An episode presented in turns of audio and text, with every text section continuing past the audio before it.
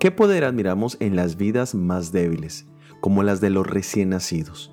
Dios provee todo para ellos. Desde el mismo momento en que nacen ya está la leche pura que les sostendrá. Aquí mismo vemos la misericordia de Dios. De esas pequeñas bocas saldría el reconocimiento y exaltación al Mesías Rey, para que los que se opusieran o le rechazaran quedaran en silencio.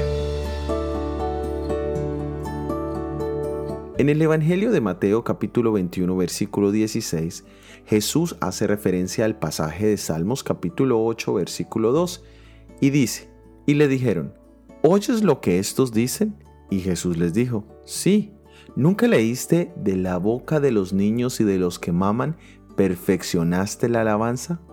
Nos encontramos en la recta final del ministerio de Jesús en la tierra Después de haber limpiado el templo por segunda vez ante la vista de los líderes religiosos, un grupo de niños comienza a gritar Osana al Hijo de David. Y es entonces donde Jesús les recuerda que aunque los líderes e intelectuales del pueblo desconocieran a Jesús como el Mesías, de la boca de los débiles e iletrados niños, Dios le daría el reconocimiento y alabanza que él merecía. Jesús es digno de toda alabanza de nuestros labios. Él es nuestro Señor y Salvador. Y nosotros debemos ser como esos niños que aunque frágiles, reconocieron la grandeza de Jesús. Soy Óscar Oviedo y este es el devocional Jesús en 365 días.